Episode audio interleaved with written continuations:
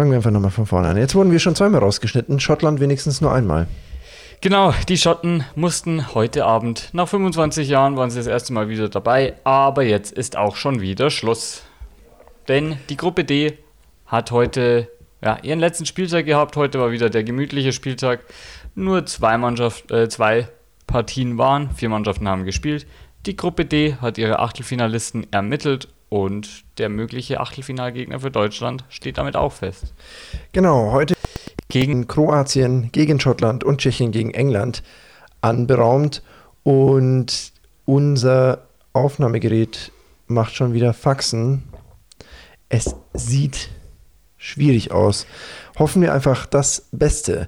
Herzlich willkommen zur 13. Episode des Stufu Sport Talk EM Spezials, dem Podcast, eurem Go-To-Podcast rund um die Fußball-Europameisterschaft der Männer 2020, die 2021 stattfindet. Und wir freuen uns ganz außerordentlich, auch heute wieder die Begegnungen mit euch Revue passieren zu lassen. Püree massieren. Püree massieren zu lassen. Tschechien gegen England, wie gesagt, und Kroatien gegen Schottland, auch wie gesagt. Die Schotten mussten die Segel streichen, die Schotten dicht machen, wie man es auch immer sagen will.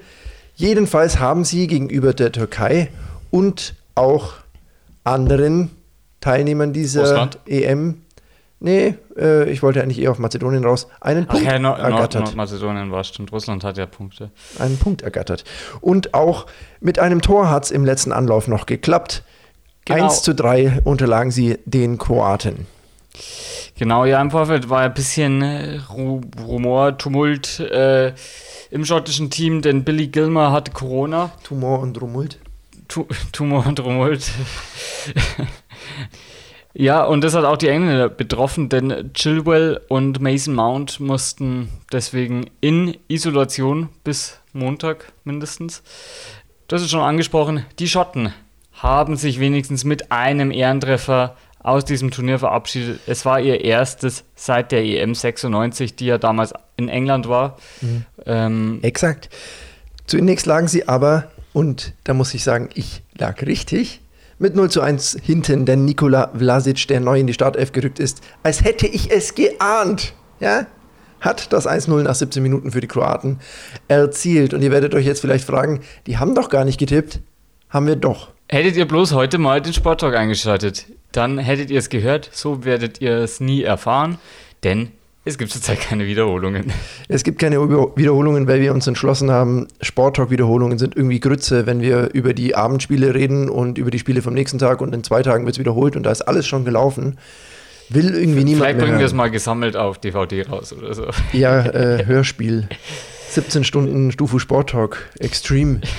Das wäre wirklich extrem. Jedenfalls haben wir da unsere Tipps nachgeholt und ich hatte Mirko auf Nikola Vlasic gesetzt. Ich habe übrigens Raheem Sterling gesagt, wir können ja dann später im anderen Spiel schauen, ob der vielleicht auch getroffen hat. Eventuell. Es kam dann allerdings so, wie wir schon gespoilert haben. Callum McGregor, nicht zu verwechseln mit Evan McGregor oder sonstigen McGregors, die so rumspringen, hat das 1-1 für die Schotten erzielt und die Freude war riesig, denn dieses eine Tor hat ihnen zwischenzeitlich wieder die Möglichkeit gegeben, mit einem weiteren Treffer eventuell sogar noch das Weiterkommen zu sichern. Aber nix war's. Nix war's leider. Die Schotten haben mir aber eigentlich trotzdem generell ganz gut gefallen, haben leidenschaftlich dagegen gehalten, so ja, vor allem so Halbchancen produziert, immer wieder mal gute Flanken. Ähm, auch in der zweiten Halbzeit dann nochmal eine gefährliche Chance durch Flanke, aber immer hat so, ja, der letzte Zentimeter gefehlt, um wirklich an den Ball zu kommen und eine richtige Chance zu produzieren. Genau, und unterm Strich hat sich dann einfach die absolute Qualität mehr oder weniger durchgesetzt. Denn in der 62. Minute hat Luka Modric die Kroaten auf die Siegerstraße gebracht Zucker, mit einem Butter.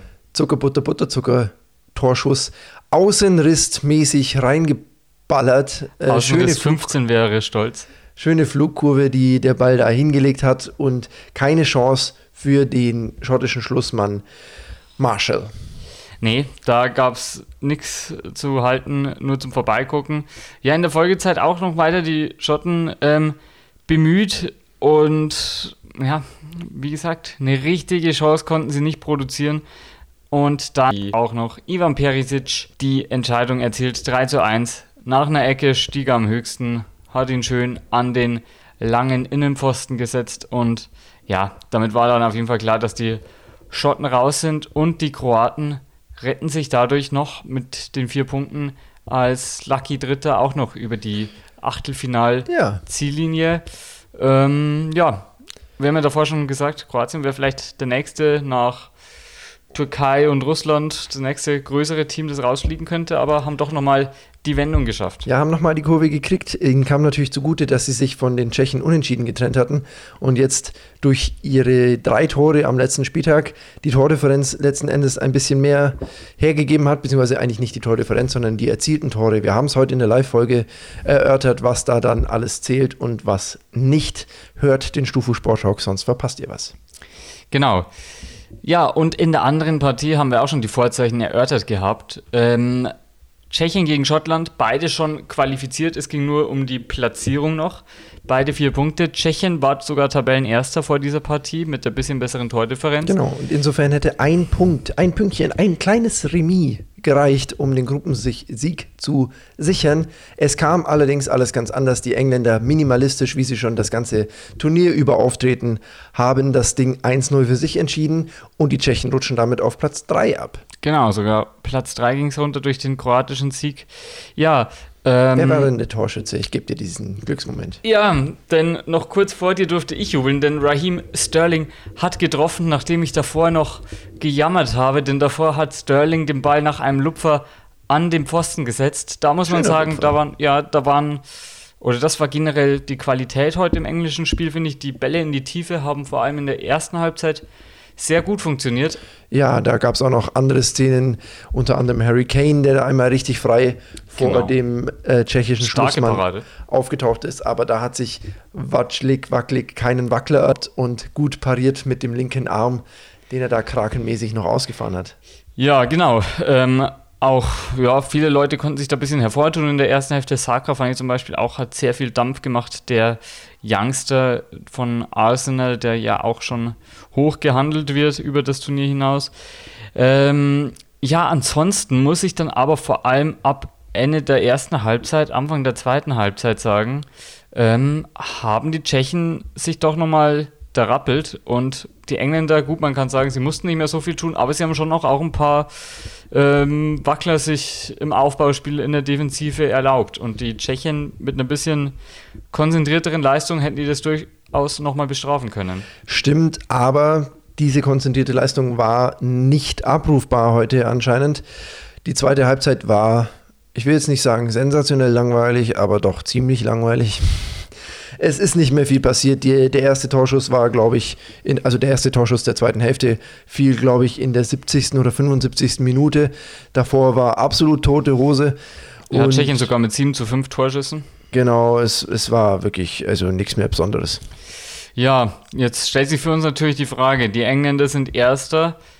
Ähm, drei Spiele, 2 zu 0 Tore, 7 Punkte. Äh, sind das die Engländer, vor denen man Angst haben muss? Ich sage nein.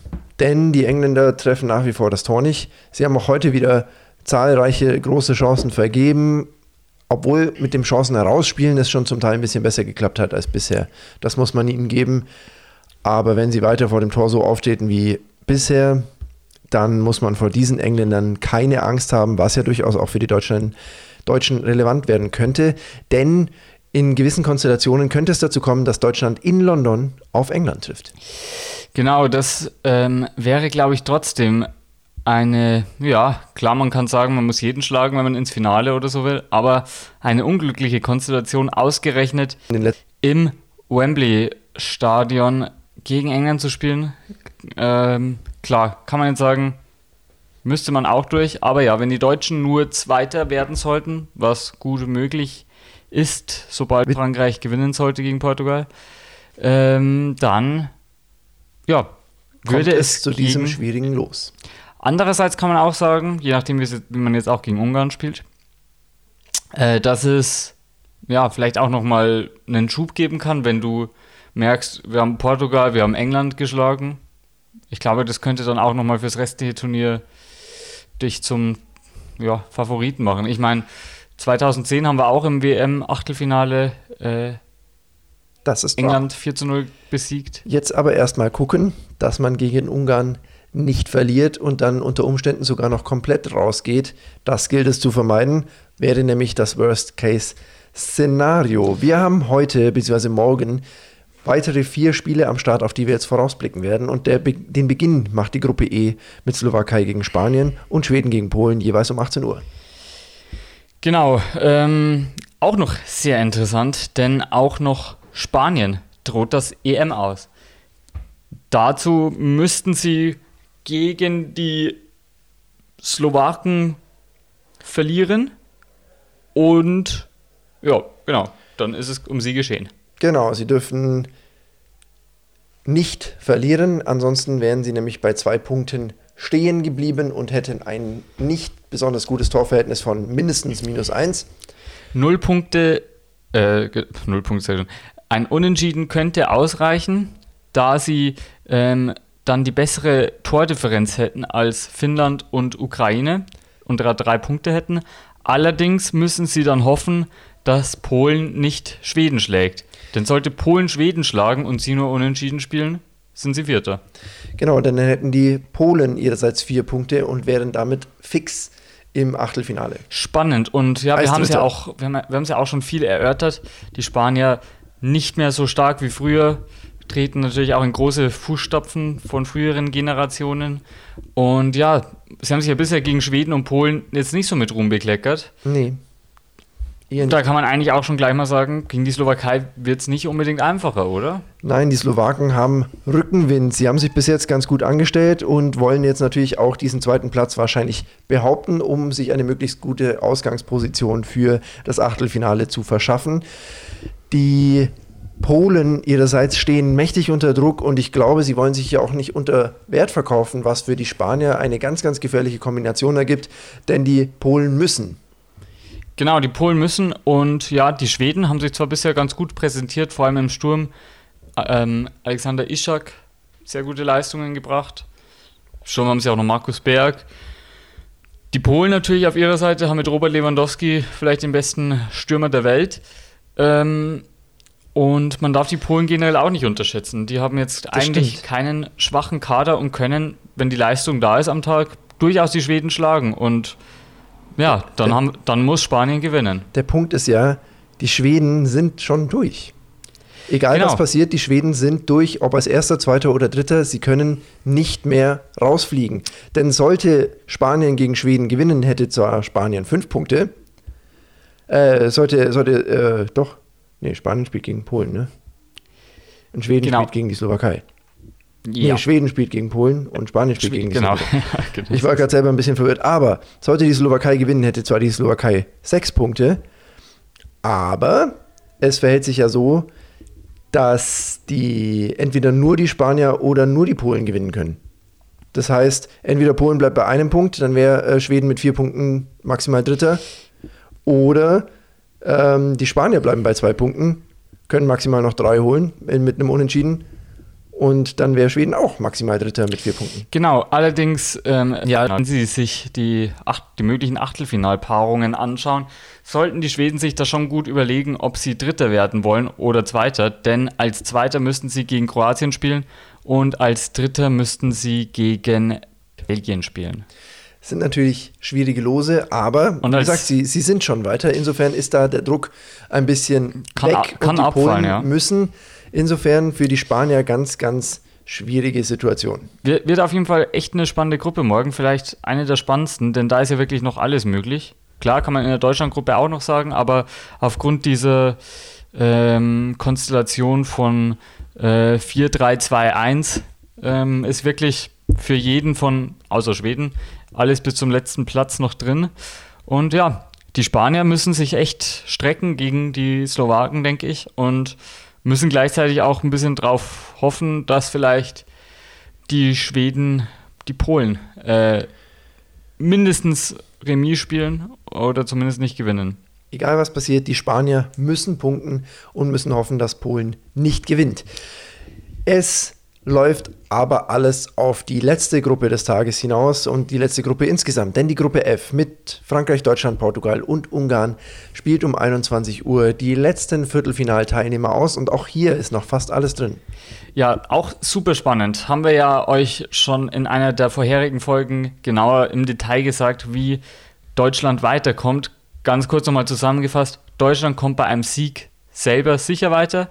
Deutschland kommt bei einem eigenen Unentschieden sicher weiter.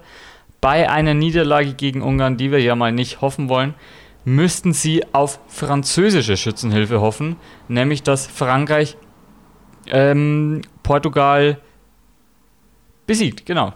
Sonst wäre, selbst beim Remis Portugals, hätte ja Portugal dann vier Punkte, Deutschland drei Punkte, Ungarn vier Punkte und Deutschland wäre auf einmal letzter. Das heißt, auch Deutschland kann, das Mm, haben wir jetzt für, Bei einem Remis, also wenn Portugal gewinnt, Entschuldigung, ja, ja, Ja, da hast du recht, genau. Entschuldigung. wenn Ungarn gewinnt und Portugal, Frankreich Remis ausgeht, hat Frankreich 5, Portugal 4, Ungarn 4, Deutschland 3. Ähm, ist jetzt natürlich vielleicht nicht das wahrscheinlichste Szenario und auch nicht das, was wir uns wünschen, aber ich denke, man Auf sollte das angesagt. im Hinterkopf behalten. Und für die Portugiesen gilt auch umgekehrt. Ähm, die haben es jetzt auch nicht leicht, denn sie spielen gegen Frankreich.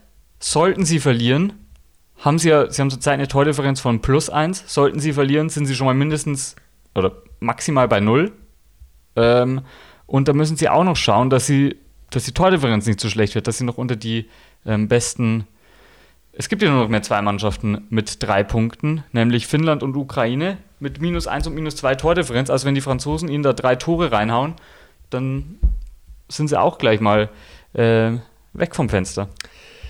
Das entspricht ebenfalls der Wahrheit. Was denkst du denn? Wie geht's morgen in Gruppe F aus? Ich würde sagen, wir schauen erstmal noch kurz genau Frankreich, Portugal. Dann können wir noch ein bisschen mehr über das Deutschlandspiel reden. Ich denke, Frankreich wird Portugal schon schlagen können. Das vermute ich auch. Und dann muss Portugal hoffen, dass Ungarn gegen Deutschland nichts reißt. Genau, beziehungsweise sie müssen selber schauen, dass sie nicht zu hoch geschlagen werden. Ähm, ja, oder genau, andererseits können sie auch, dürfen sie nicht auf Ungarn hoffen, denn sollte wirklich Ungarn gegen Deutschland gewinnen und Frankreich sollte gegen sie gewinnen, ist Portugal sicher Gruppenletzter. Das stimmt. Wie gesagt, sie müssen hoffen, dass Ungarn gegen Deutschland nichts reißt, beziehungsweise zumindest Genau, nicht zu ja. viel reißt. Die Deutschen müssen wahrscheinlich auf Thomas Müller verzichten und vielleicht sogar auf Mats Hummels. Ja, Mats Hummels hat heute gemeint, ähm, er wird höchst oder er fühlt sich ziemlich fit. Die Physios haben ganze Arbeit geleistet. Er fühlt sich in guten Händen. Müller, ja, letzter Stand jetzt heute Abend war mal gucken. Also so Jogi Löw hält sich ja da auch bei dieser EM, habe ich das Gefühl, ist er immer so am Taktieren, was er sagt in den Pressekonferenzen.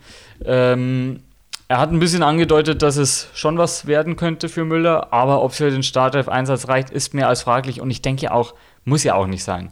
Es ist bei allem Respekt nur Ungarn, es ist jetzt noch nicht ein Achtel- oder Viertelfinale. Das hat Frankreich vielleicht auch gedacht. Das stimmt, nee, ich will die auch gar nicht unterschätzen, aber trotzdem, wir haben ja wirklich gute Optionen.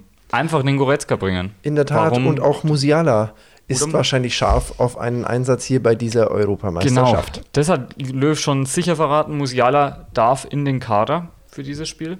Hat es sich verdient, hat er gesagt. Freut mich. Müssen wir dann auch mal schauen, wer dafür gestrichen wird. Das Ähm, Musiala halt auch mal sein. Musia, aber dieser Witz hätte nicht Musiala sein müssen. sein müssen. nicht sein Musialan. ja. Gott. Ähm, ja, wird ähm, interessant. Fun Fact: Letztes Pflichtspiel gegen Ungarn, weißt du, was das war, Mirko? 54? Richtig. Das Wunder von Bern war das letzte Pflichtspiel gegen Ungarn Ach Gott. und wir haben es 3 zu 2 gewonnen. Sieh mal Ähm, mein Fachwissen, Alter. Das war komplett geraten. sehr gut. Ir irgendwie über 30 Testspiele, aber das war die letzte ähm, Pflichtspiel. Ja, die Ähm, Bilanz ist positiv. und weißt du, weißt du, das letzte Testspiel, wo wir gegen Ungarn verloren haben, 2004, Ja, das ähm, weiß ich tatsächlich in nicht. der mehr. Vorbereitung zur EM, weißt du, wer da Trainer bei Ungarn war? Berti Vogt. Lothar Matthäus. Achso. Ja, stimmt, Lothar war das dann. Ja, ja, doch, da. da. Ja, ja, der hat damals äh, den Deutschen eine Testspielpleite zugefügt und der Rest war ja bekannt. Deutschland ist in der Vorrunde der EM 2004 ausgeschieden. Unschön ja. war's. Ja, was denkst du, wie sollte man morgen gegen Ungarn spielen? Never change a winning team. Mach's ungefähr so, wie es bisher war. Wenn Müller raus muss, versuche ihn 1 zu 1 zu ersetzen und äh, dann ist der Cast auch hoffentlich bald bissen. Ich denke auch, ähm, Willi Orban hat heute nochmal in höchsten Tönen äh, von der deutschen Mannschaft gesprochen, hat sie als das kompletteste Team bezeichnet. Ähm, der soll mal lieber gucken, dass er nicht wieder Elfmeter verursacht oder Eigentore schießt. Darf er doch gegen uns. Ähm, ja, ich bin auch echt gespannt. Ich bin sehr optimistisch. Ich denke, das ist was ganz anderes als bei der WM 2018 gegen Südkorea, wo man es ja auch in eigener Hand hatte ähm, und vermasselt hat gegen einen vermeintlich schwachen Gegner. Ich denke, die sind wirklich fixiert. Jeder sagt, die Stimmung ist eine ganz andere als 2018 und ich finde, das merkt man auch wirklich. Das sehe ich ähnlich. Sollen wir wieder von beiden Gruppen einen Torschützen bestimmen? Ja, natürlich. Finde ich gut. Was ist denn dein Tipp bei äh, der Gruppe E? Slowakei, Spanien und Schweden, Polen. Ah, schwierig. Wir haben ja wirklich gesagt, eigentlich alle fast unter Zugzwang. Ähm, hm, hm, hm, hm. Ganz, ganz schwierige Sache. Ich glaube, ein Slowakisch ist ein Tor auf jeden Fall. Ich nehme den Slowaken. Äh, und warte mal, da nehme ich Hamschick. Hamschick. Mutig. Ich äh, denke eher, dass vielleicht ein Alexander Ischak trifft. Kann ich auch wollte, sein. Ich wollte jetzt nicht gleich Lewandowski sagen. Genau. Ähm, und in der Konkurrenzpartie oder im Konkurrenzspieltag, nämlich der Abend, die Abendspiele BTW, noch kurz äh, angemerkt, äh, es äh, scheint so zu sein, als würde Robin Quaison sein Startelfdebüt geben und dafür Alex, äh, äh, Markus Berg äh, Backup-mäßig aus der Startformation rutschen. Ja, hat, war auch ein bisschen unglücklicher in manchen Aktionen. Ja, also Mirko. Ja, äh, äh, Portugal, Frankreich und Deutschland. Ungarn. Mhm. Ich überlasse den deutschen Tipp mal dir. Na gut, dann. Außer du willst nicht. Nee, ich will. Mach das nochmal. Mach das nochmal. Mach's nochmal. Ja, mach's nochmal. Robin Gosens. Robin Noch Gosens. Eins. Fair. Ich würde sagen, bei Portugal gegen Frankreich trifft Bernardo Silva. Oha, ja, das ist ein mutiger Tipp auf jeden Fall, aber kann natürlich gut sein. Ja, Morgen überhole ich dich.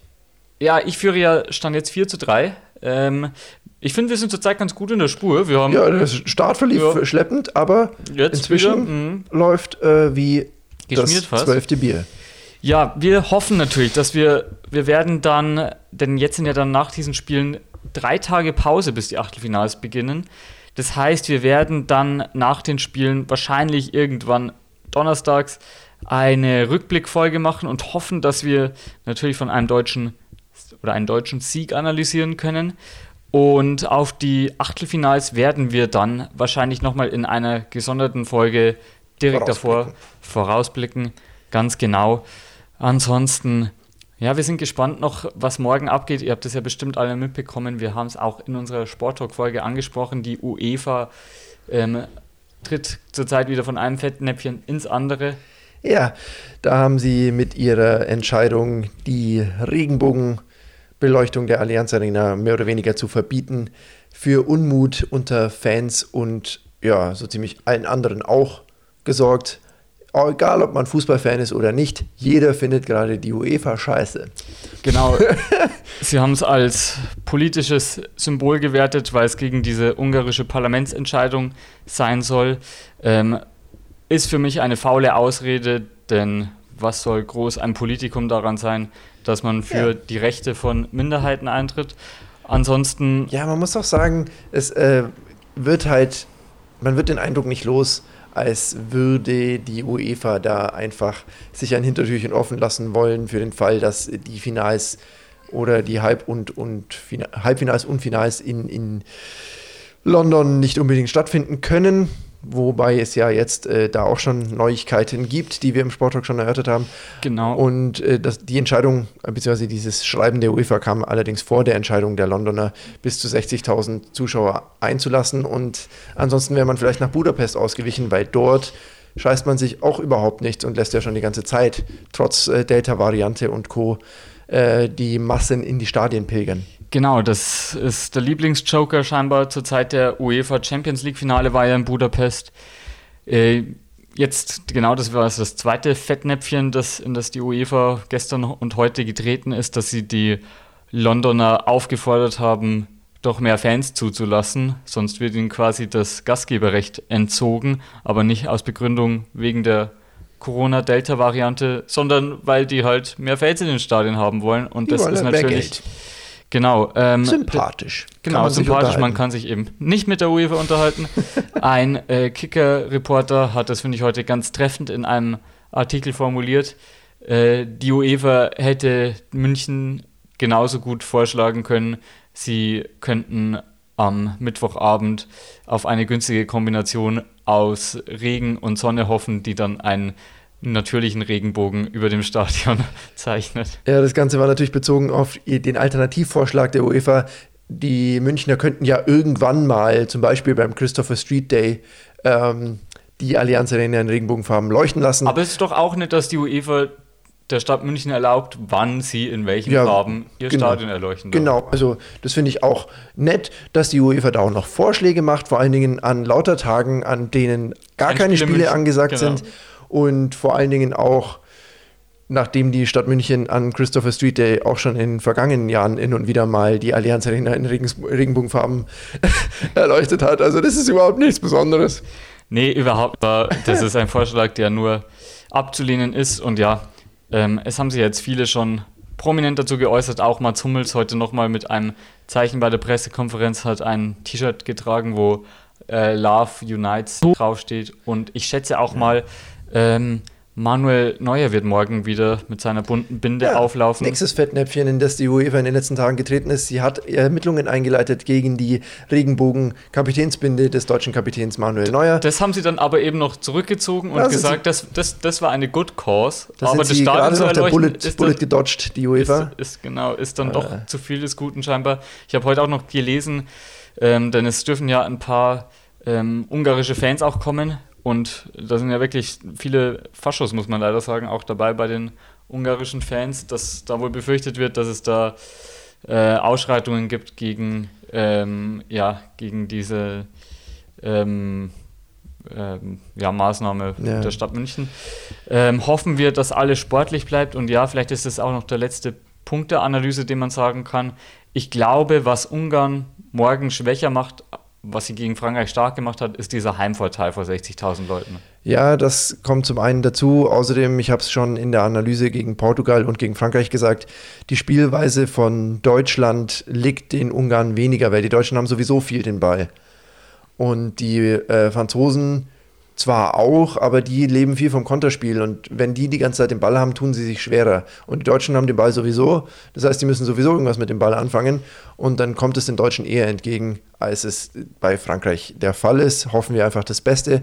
Bleibt noch abschließend zu sagen, um diese ganze äh, Debatte, dass die UEFA sich wirklich in die Nesseln gesetzt hat und auch bei der ganzen LGBTIQ Plus Community ähm, für Kopfschütteln gesorgt hat durch dieses, äh, ja, du ständig stellt man sich hin und, und sagt Toleranz und Respekt und sobald dann mal wirklich Toleranz und Respekt gefordert wären und ein Zeichen gefordert wäre, rudert man zurück und sagt, äh, ja, äh, bitte wann anders.